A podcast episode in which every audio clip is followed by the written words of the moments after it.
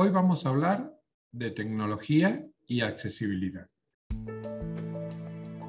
Bienvenidos a Empresa y Social, el podcast en donde hablamos con empresas que ayudan a personas. Buenos días, buenas tardes, buenas noches, según a la hora que nos escuches, el lugar del mundo en que nos escuches o el uso horario en que nos escuches. Y por supuesto, muchísimas gracias por estar del otro lado. Eh, estamos en un nuevo episodio de Empresa y Social y hoy vamos a hablar con, una empresa que me ha hecho especial ilusión porque mezcla tecnología pionera, eh, llevan ya mucho tiempo, un grupo que en su día eran un grupo de chavales informáticos que eh, se les ocurrió desarrollar algo para ayudar a las personas con problemas auditivos y su trayectoria ha sido espectacular. Pero bueno, mejor que no lo cuente Javier Suseo, que, seguramente lo sabe mejor que yo. Buenos días, Javier. Buenos días, José, encantado. Muchísimas gracias por invitarme. Eh, no, gracias a ti. Estamos grabando en un día laborable. Destinarnos un ratito es realmente un placer. Y bueno, ahora nos contarás un poco de todo lo que hacéis, que me ha parecido fantástico preparando la entrevista. Pero antes que nada, cuéntale a la gente que, nos escucha o que nos ve en vídeo, ¿quién es Javier Jiménez? Bueno, yo como Javier, pues yo, a ver, ¿por dónde empiezo? Eh, bueno, empiezo por la parte más así profesional. Yo estudié mm, Ingeniería de, Telecomunicaciones en la Universidad Carlos III de Madrid Em, y bueno, pues eh, lo que un poco siempre cuento en este, en este campo, tuve como mi crisis eh, existencial a mitad de carrera y, entonces, bueno, la manera de resolver un poco esa crisis fue ver cómo podía orientar, ¿no? Me encontraba estudiando teleco y digo, ¿esto para qué me va a servir? Me estaba, ya empiezas a vislumbrar, hay un montón de campos, salidas y, no me motivaba eh, especialmente ninguna no me, no me, no me gustaba, entonces empecé a investigar. Y, estoy muy agradecido, digamos, a ciertas personas que había en la Universidad Carlos III, que, mm, porque me, me dieron oportunidades de conocer, ¿no? Por ejemplo, una era eh, Blanca Leiva, una, una, persona que, se, que es la que atiende a los estudiantes con discapacidad, que hizo una exhibición de ayudas técnicas en la biblioteca del campus de Leganés dije, anda, mira, o sea, existe un mundo en el que la tecnología puede ayudar a que personas con movilidad reducida o con cualquier tipo de discapacidad puedan acceder a, los dispositivos. Me pareció súper interesante. Hablé con ella, me dio contacto de profesores y así fui hilando y, y encontré a muchos profesores y aparte a uno de ellos, que es José Manuel Sánchez Pena, que es un catedrático de tecnología electrónica, que ya trabajaba en el campo de la accesibilidad y que, pues bueno, empecé a trabajar con él, me abrió las puertas y, me dio a conocer este mundo y pude comenzar como investigador de tecnologías, innovando, aplicado a, la accesibilidad, a la comunicación sobre todo, que es a, lo que me, me he encaminado. Pero bueno, en el camino de esta búsqueda también me gusta siempre mencionar, encontré una asociación que me, vino, ¿no? Estas cosas cuando te pones a, buscar tú internamente aparecen, Ingenieros sin Fronteras. Digo, jo, qué guay, me encanta, ¿no? Ingenieros sin Fronteras y, me metí con ellos, conocí a estudiantes maravillosos, amigos maravillosos y, fuimos, por ejemplo, a Perú eh, en una intervención, un verano, a un pueblecito de la sierra y de los Andes, Em, para conectarlo con el hospital de Cusco, ¿no? Una pequeña aldea, hacer un sistema de telemedicina y tal. Y, bueno, yo ya tenía precisamente esto de la telemedicina, siempre me, había motivado y la última rama que yo quise explorar fue precisamente esto, la bioingeniería, la telemedicina, cómo aplicar esto al ámbito de la salud.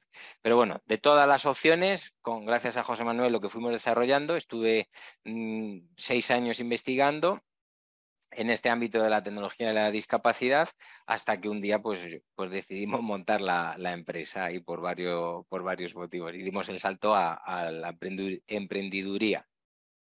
Fantástico. Y la pregunta lógica ahora es, eh, ¿qué es Apten? Pues bueno, Apten, eh, pues bueno, somos tecnología y accesibilidad. Nos gusta definirnos como una empresa social y de base tecnológica para, responderte a esa pregunta también te respondo o te contesto el por qué emprendimos. ¿no? Desde el ámbito de la universidad eh, hacíamos proyectos que estaban muy chulos, y, la gente nos decía, bueno, ¿y, para cuándo? ¿no? Hicimos unas gafas donde podía, te hablo de 2007, que eh, el año en que nació el iPhone, unas pequeñas gafas en las que tú podías ir al cine y veías los subtítulos en una pantallita y aparte veías la película, ¿no? Y la gente decía, vale, oh, qué maravilloso, tal, me encanta. ¿Cuándo, a qué cine puedo ir? uy, mira, es que somos una universidad, esto no, no lo sé, tendría que venir una empresa, ¿qué tal? Entonces, bueno, así hubo varias, ¿no? Otro sistema de subtitulado automático para educación que recibí muchos premios, era genial, ¿no? Para que se pudiera subtitular automáticamente. Y te hablo, ya te digo, de hace 15 años, que hoy en día esto ya se empieza a escuchar y, entonces todas estas, eran razones para decir, venga, pues ya está, pues somos nosotros, vamos a crear una empresa para estos desarrollos, estas ideas que tenemos, pues intentar llevarlas al mercado.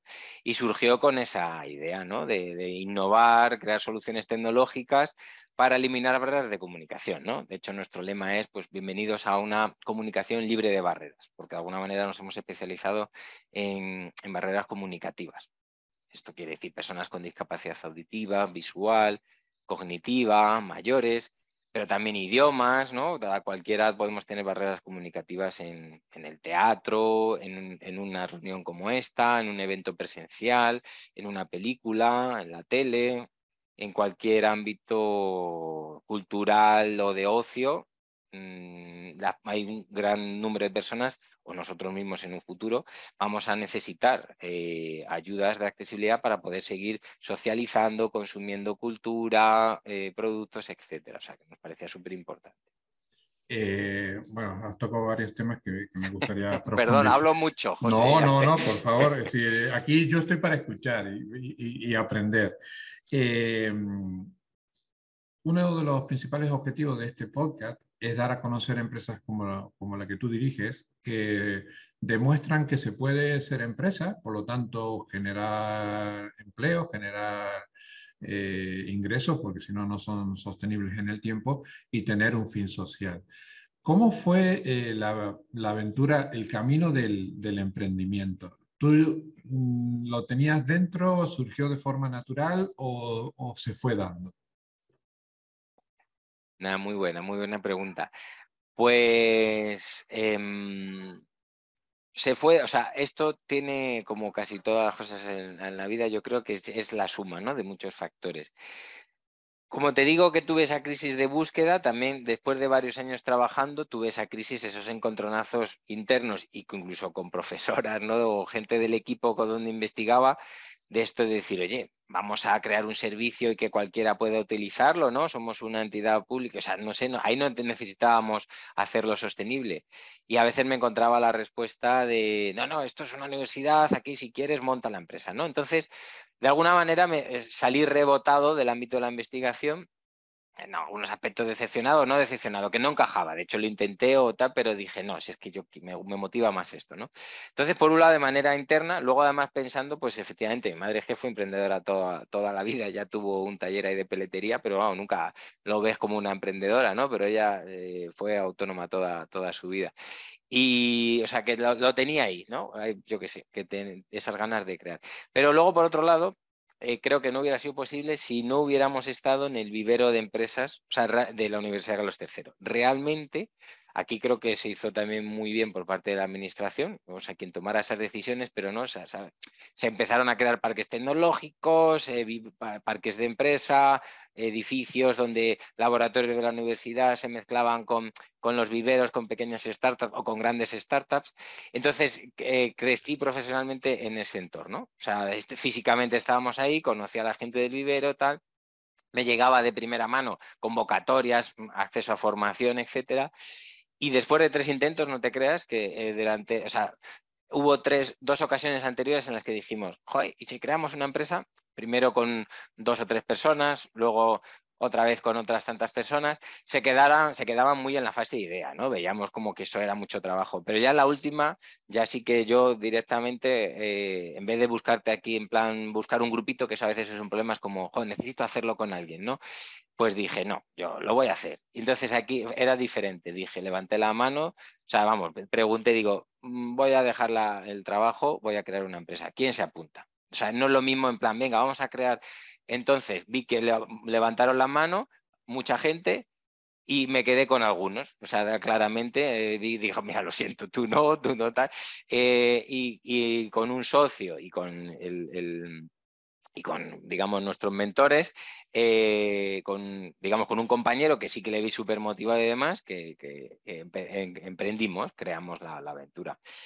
entonces, bueno, esa, esa fue. No sé si, te he respondido a la pregunta. No, no, me lo, me, lo me lo has contado de forma bastante, bastante gráfica, además.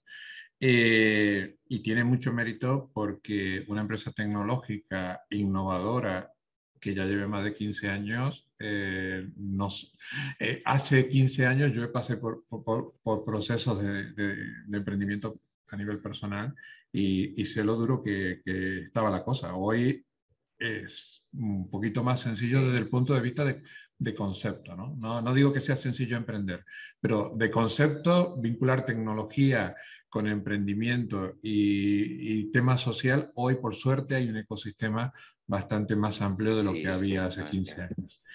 No, es cierto. Mira, si me permite, es verdad que, a ver, eh, bueno, la empresa la creamos hace 11 años, pero claro, hace más de 15 estábamos trabajando en esto y hicimos varios, eh, surgió la idea varias veces. Eh, aparte de esto, o sea, te quiero decir, por supuesto, todo esto que te digo, las ganas, pero suerte, ¿vale? O sea, aparte del ecosistema, por eso te digo, muchos factores y suerte y también aquí agradecimiento, porque claro, que, salimos en 2011, se estaban, era como en plena crisis, se estaban notando ahí los efectos y demás. Yo creo que no hubiéramos sobrevivido si no hubiera sido por aquí, por el proyecto Teatro Accesible, ¿vale? Y aquí un poco nosotros íbamos con una idea, creamos la empresa y tal, pero en ese ya de ponerte en marcha, oye, mira, te presento que eh, han montado una empresa o quieren montar una empresa, de hecho es que ni habíamos constituido todavía, pero ya estaba la idea, el nombre y todo esto, y nos juntan con Fundación Vodafone España, eh, donde trabajábamos antes, que no lo he mencionado, o sea, era la universidad, pero era el Centro Español de Subtitulado y de Descripción. Entonces, Belén Ruiz, que siempre ha sido súper generosa, otra de nuestras mentoras, nos pone aquí una reunión ahí en Almagro, en el Festival de Almagro, con, José Manuel Azorín, que además ahora estoy tratando con él nuevamente, em, y, varias personas, y dicen, mira, esta gente ha puesto tal, ha creado la empresa, y ahí nos, nos dan la oportunidad, en plan, pues presentarnos un, un proyecto. Entonces, eh, de todas las ideas que teníamos, pues mm, eh, se nos ocurrió teatro accesible. O sea, vamos, se nos ocurrió. Reutilizamos también, te quiero decir, el, CESIA ya venía investigando, innovando en ese campo y dijimos, jo, pues oye, qué, mejor que en esto, en el contexto de Almagro, todo esto. O sea, también nos aprovechamos, ¿no? Entre comillas, del trabajo y el buen hacer de, de esta gente. Y gracias a eso, ese proyecto, a Fundación Vodafone también, que siempre se lo reconozco, al Centro de Rehabilitación Laboral Nueva Vida, que empezó con el proyecto con nosotros, creamos un proyecto súper bonito que fue Teatro Accesible. Entonces, Teatro Accesible eh, fue apoyado por esta fundación durante muchísimos años y gracias a ese primer proyecto, ese primer cliente, pues hemos podido desarrollar luego la empresa. Si no, a lo mejor nos hubiéramos quemado o hubiéramos encontrado otra no lo sé, pero siempre yo agradezco a, ese proyecto y a Fundación Vodafone porque sin él no hubiéramos podido desarrollarnos como empresa. Otras líneas de negocio, otras tecnologías, etc. No te quito la razón, que hay que tener suerte, evidentemente, pero me quedo siempre yo con una frase, eh, yo estoy en Málaga y, llevaba mucho tiempo en Málaga reivindicando el, legado de Picasso y a Picasso se le preguntaba eh, cuándo le venía la inspiración y él decía trabajando. Entonces, evidentemente has tenido, hay que tener un, poquito de suerte, pero evidentemente tú has tenido mucho que ver. Y hemos currado, hemos currado mucho, sí, todo nuestro equipo hemos currado muchísimo, y familia y todo eso. el, emprendimiento involucra a, todo el mundo y a todo tu tiempo y tiene que surgir desde dentro, porque si no, eh, eh, no se superan las dificultades. Has nombrado a Teatro Accesible. Cuéntanos qué es, porque me ha encantado cuando lo he conocido. Bueno, pues mira, esto, eh, Teatro Accesible es un proyecto bastante completo y complejo, que además cuando ahora estamos en un momento otra vez de reflexión, eh, que me gusta mucho además porque ejemplifica todo lo que son los valores y, la, y el propósito de la empresa, todo como muy orientado a las artes escénicas. ¿no? Pues bueno, como su nombre, como se puede intuir, eh, lo que uno de los objetivos principales de este proyecto em, es, eh, digamos, acercar el teatro y las artes escénicas en general a las personas con discapacidad y mayores. ¿Por qué? Porque detectamos o veíamos que no había muy poca participación de estos colectivos. O sea, de hecho no podían. Sí que ya la tele, en aquel momento estaba la televisión digital terrestre en, transición, pues en la tele ya se habían hecho leyes que obligaban a subtitular, a describir, a interpretar en lengua de signos. En el cine ya había algún proyectillo, era como más fácil, pero en plan, el teatro y los museos, bueno, surgieron a la par que Teatro Accesible, había otros proyectos paralelos como muy en el cine, en el museo y nosotros. Entonces, eso muy, eso muy importante. Entonces, ante ese problema de cómo las personas eh, podían llegar o a, participar más en esa vida cultural, pues claro, una línea de acción era esa, en plan, pues hay que generar aquí una oferta cultural accesible, es que no hay, no había. Mm, había asociaciones ¿no? que sí que de vez en cuando llevaban a su colectivo personas ciegas a una función. Pero claro, nosotros el paradigma nuevo era hay que crear experiencias de ocio inclusivo. Tú como persona con discapacidad puedes ir, puedes elegir cuándo, cómo, dónde, dónde sentarte, con quién ir, no depender de una salida cultural de un grupo. ¿Vale? No se trataba de eso, ¿no? Ahí, entonces eso fue una innovación social por, parte del proyecto. Y para conseguir eso también, pues lo siguiente era en plan, jo, es que esto es muy caro hacerlo, es que veíamos cómo lo estaba haciendo la gente y cada función tenías que llevar a un locutor que audiodescribiera en directo eh, para personas, las personas ciegas el espectáculo. Y si la obra giraba por toda España, que te tenías que llevar al locutor. Y, y, luego para hacer los subtítulos, pues también tenías que poner a otra persona. El caso que eh, ahí, pues con esa parte ahí ingenieril, le dijimos, venga, vamos a crear una, aplicación, un software, que de tal manera que un único técnico, además, como el teatro partimos del libreto y, tal, es como que sea muy rápido poder adaptar, eh, generar los subtítulos eh, adaptados para personas con discapacidad auditiva Además, vamos a la audiodescripción más o menos, siempre va a ser igual, lo vamos a poner eh, grabado, pregrabado todo, de tal manera que luego hay que seguir simplemente, como hacen los regidores, que de ahí luego enlazamos con otro proyecto que hemos hecho después, tú vas siguiendo por dónde va la obra y vas lanzando el contenido.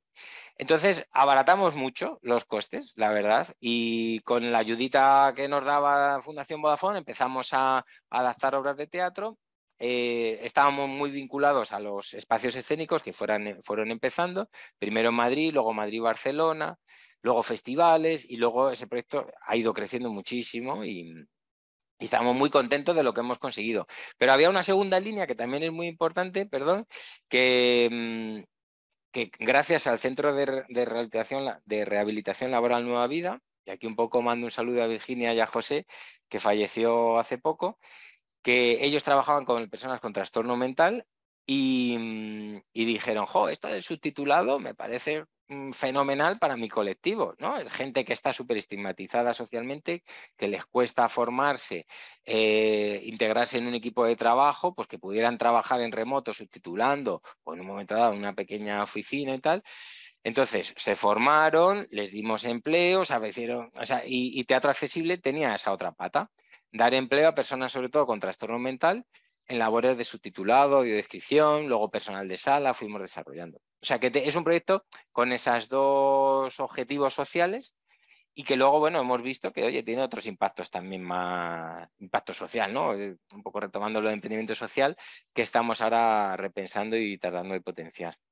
Y lo bonito es que, y, en eso también eh, me, ha, me ha alegrado muchísimo verlo, que pudisteis salir de las fronteras geográficas de España, que eh, habéis ido a, festivales en Latinoamérica, eh, por ejemplo, os han hecho unos comentarios fantásticos en, Teatro Contigo en Ecuador, eh, en, en, varios eventos, y tecnología desarrollada en España se está utilizando en otros sitios. ¿Cómo ha sido esa experiencia?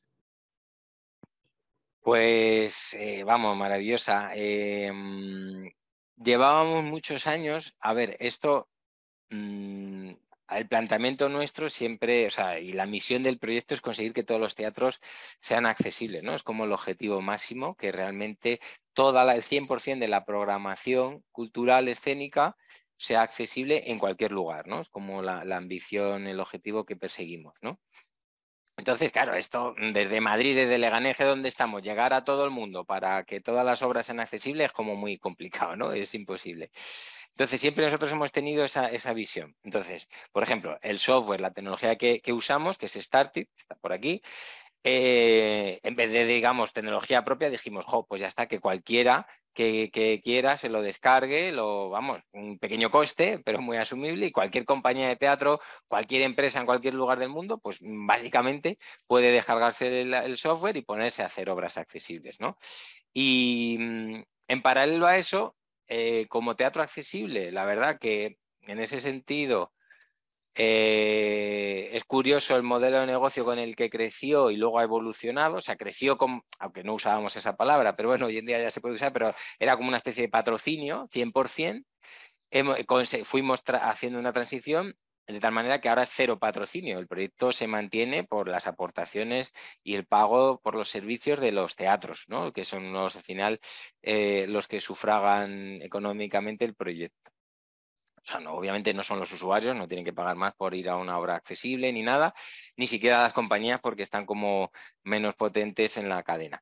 Em, entonces, esto te, lo decía porque teníamos como esa visión. Entonces, durante muchos años nos llegaban, oye, que he visto tu proyecto, mensajes de República Dominicana, de México, de Colombia, de Argentina, y nosotros siempre súper abiertos, oye, pues mira, esto lo hacemos así, tal, no sé qué, te podemos dar unos cursos si quieres, tal, o vamos para allá, hacemos un piloto, teníamos como nuestro plan.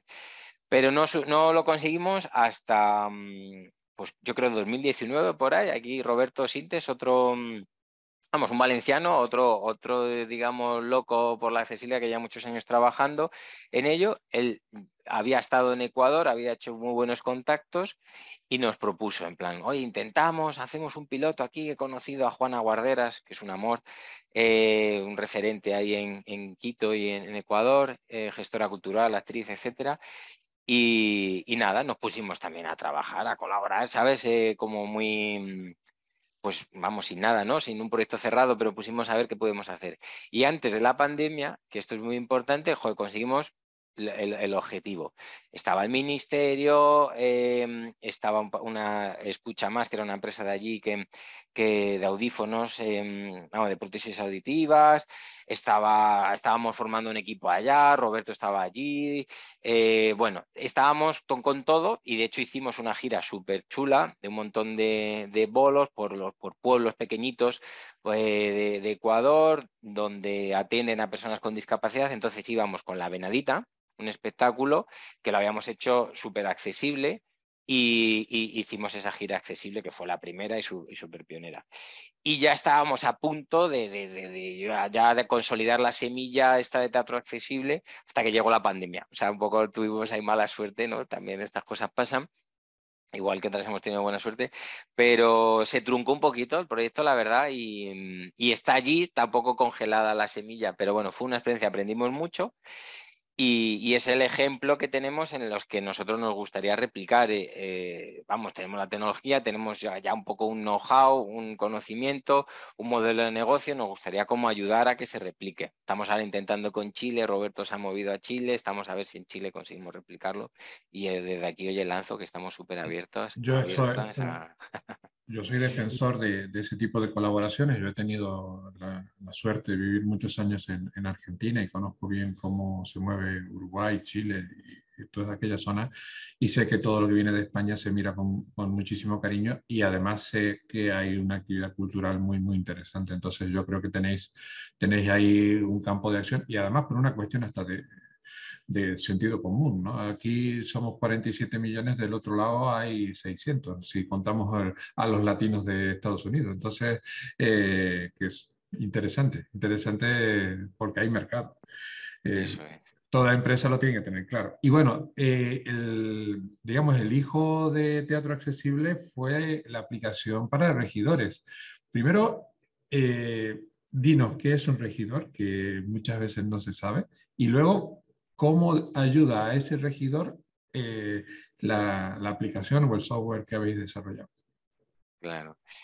Bueno, pues a ver, eh, el regidor, para nosotros también al principio no te creas que teníamos clara esa figura, ni tratábamos mucho, no la encontrábamos, a veces estaba por ahí y tal, Pero el regidor es el, jefe, la jefa de, un espectáculo en directo, ¿vale? Porque esto ya no es solo teatro, cualquier espectáculo en directo, así que se precie, tiene un regidor. O sea, nada se hace, nada ocurre si, si no, da, no da la orden, ¿no?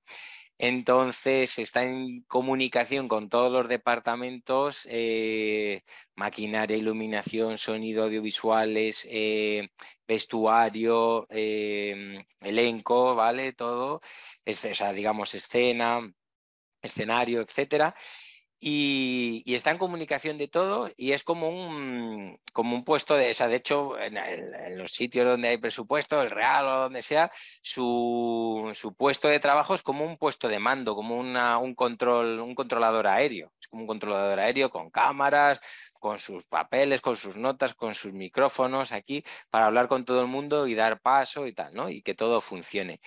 Y obviamente hace un trabajo previo súper, súper importante.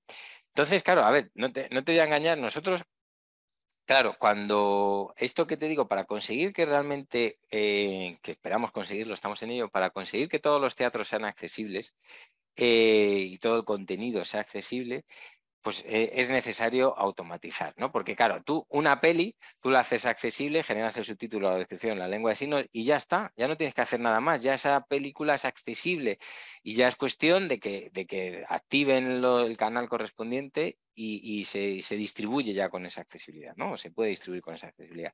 Sin embargo, el teatro tiene el problema de, del directo. Entonces tiene unos costes variables muy altos, que es que donde allá donde se represente tienes que volver a, digamos, a, pagar unos costes por, por, reproducir esa accesibilidad, ¿no? Y dijimos, jo, pues es que si lo consiguiéramos automatizar, ¿no? Y bueno, ha habido ahí, bueno, y viendo aproximaciones a este problema, era en plan, si es que lo que tenemos que conseguir hacer es entender cómo un regidor eh, funciona, ¿no? Cómo el regidor está siguiendo la obra y cómo sabe por dónde está, ¿no? ¿Qué, qué inputs tiene él para saber exactamente? Un obvio, ¿no? Es la vista, el, texto, el oído, ¿no? Saber por dónde va, pero, pero, pero bueno, no solo, ya te digo que está en comunicación con muchos departamentos. Entonces dijimos, jo, pues venga, vamos a, a desarrollar esto. Y desarrollando esa idea, con el fin último de poder entender, o sea, si, consiguiéramos, eh, si la idea era si conseguimos que eh, saber automáticamente por dónde va la obra, pues luego ya podemos lanzar la accesibilidad incluso lo que quisiéramos, ¿no? Luego ya un poco que nos metimos, ahí conocimos a la Asociación de Regiduría de Espectáculos de España y, bueno, a unas compañeras maravillosas y que estuvieron ayudándonos, les encantó el proyecto. Claro, empezamos a decir, nos dimos cuenta y ellas nos empezaron a demandar que es en plan, jo, es que esto me viene genial para mí. Eh, es que yo eh, hago un trabajo muy complejo y mis herramientas son el lápiz y el papel, nos decían, ¿no? Y, dijimos, jo, es verdad, y nos pusimos a, trabajar en ello. Em, cuando empezamos a trabajar solo había conocíamos un proyecto también en investigación en Holanda y quizás alguna solución más o menos parecida en, Estados Unidos, ¿no? como más orientada a Broadway. Herramienta tecnológica para el equipo de regiduría, que era, es, es, como te digo, la persona, el equipo más importante y el que menos tecnología tenía porque, vale, el día del espectáculo ya tiene todo en papel, tiene su guion de regiduría ya todo anotado, pero imagínate la preparación de eso, pues tienen que estar eh, modificando, haciendo cambios, etcétera. Entonces, em, empezamos por ahí, entender muy bien ese mundo, digitalizar un, guion de regiduría, mm, también intentar ver si había acuerdos de nomenclatura, de cómo anotar las cosas, etcétera. Y, bueno, ahí empezamos, ¿no? Eh, sobre eso, pues en paralelo a, esa herramienta, aunque luego nos dimos cuenta que ellas, donde más tiempo emplean y donde mejor les vendría una y que la, tecnología se haga hincapié, es en la preparación. Y nosotros estábamos como muy pensando en el, directo, ¿no? En, cómo ayudarte en el directo o cómo ayudarnos a nosotros para automatizar, ¿no?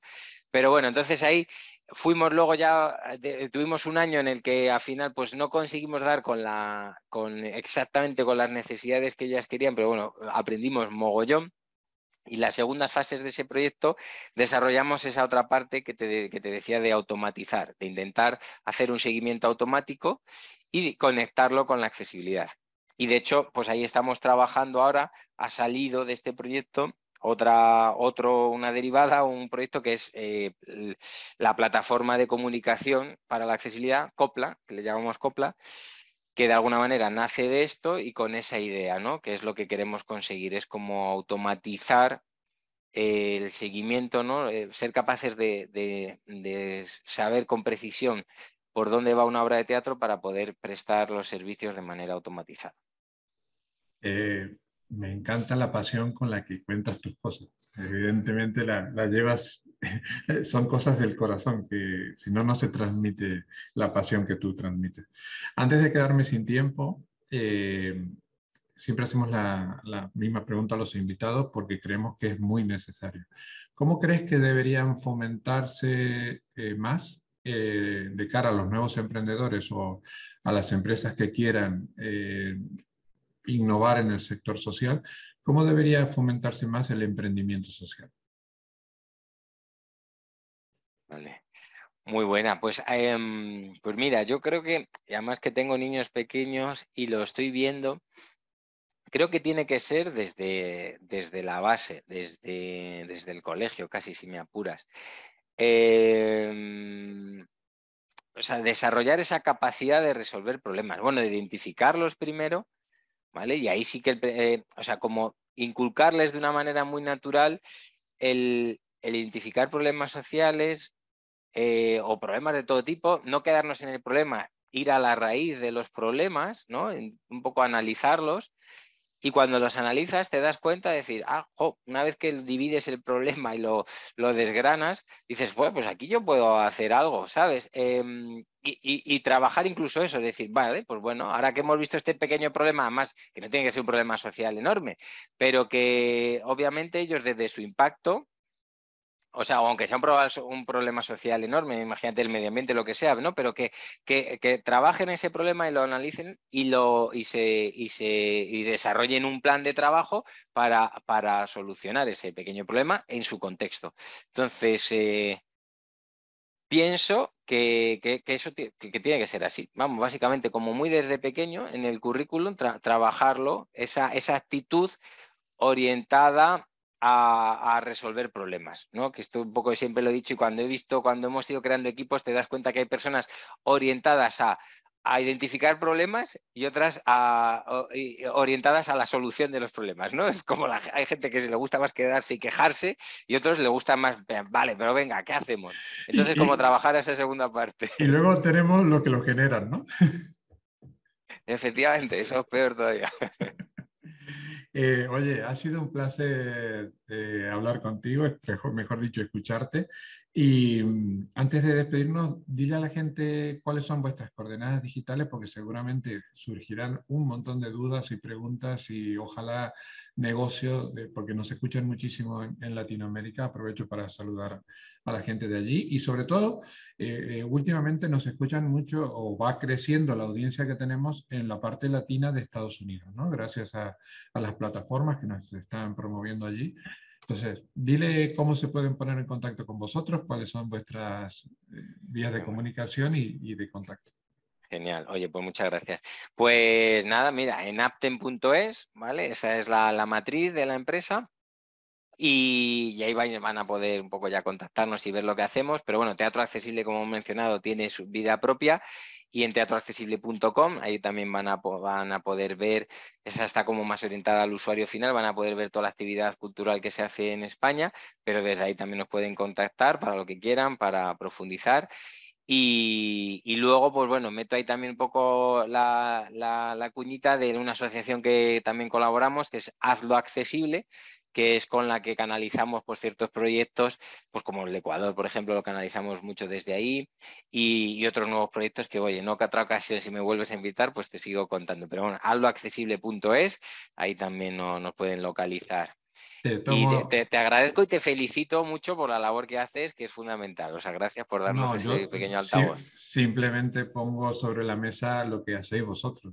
Yo simplemente soy un, un altavoz que la idea de este podcast nació como eso, porque hay muchísimas empresas haciendo cosas fantásticas y que muchas veces no se conocen porque, claro, vosotros estáis en lo que estáis eh, y los presupuestos de comunicación son los que son. Y creo que, hay que, creo que hay que fomentar el emprendimiento social, hay que fomentar que se pueden hacer cosas, no dejarlo todo en manos de la administración ni de fundaciones, desde el punto de vista empresario con un fin social se pueden hacer cosas, se puede mantener empleos, generar riqueza y, además irte a dormir muy, muy, muy contento. Eh, te tomo la palabra, te voy a invitar a un próximo episodio porque creo que nos han quedado cosas en el tintero, nos hemos quedado sin tiempo, así que si las agendas lo permiten, nos, programamos un, próximo café virtual y me sigues contando de lo que hace tu empresa. Estupendo. Oye, pues muchas gracias, José, y un saludo a todo el mundo. Ha sido un placer. Nos vemos en un próximo episodio entonces. Hasta luego. Espero que los contenidos de este episodio hayan sido de tu interés. Te damos las gracias por habernos escuchado. Te invitamos a que lo compartas en tus redes sociales y que nos des la máxima valoración en la plataforma de podcasting que nos hayas escuchado. Te esperamos en el próximo episodio de Empresa y Social y también te animamos a que nos digas qué tipo de empresa te gustaría conocer o qué tipo de temática te gustaría que tratemos en este podcast. Hasta el próximo episodio.